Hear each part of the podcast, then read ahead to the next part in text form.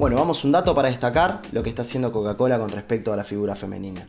¿Sabías que fue una de las primeras marcas que contribuyó en la equidad de género? En 1935 Coca-Cola incluye a Letty Pitt Evans, la primera mujer en un consejo administrativo de la marca, tomando así una posición relevante en lo que sería cargo de manejo comercial.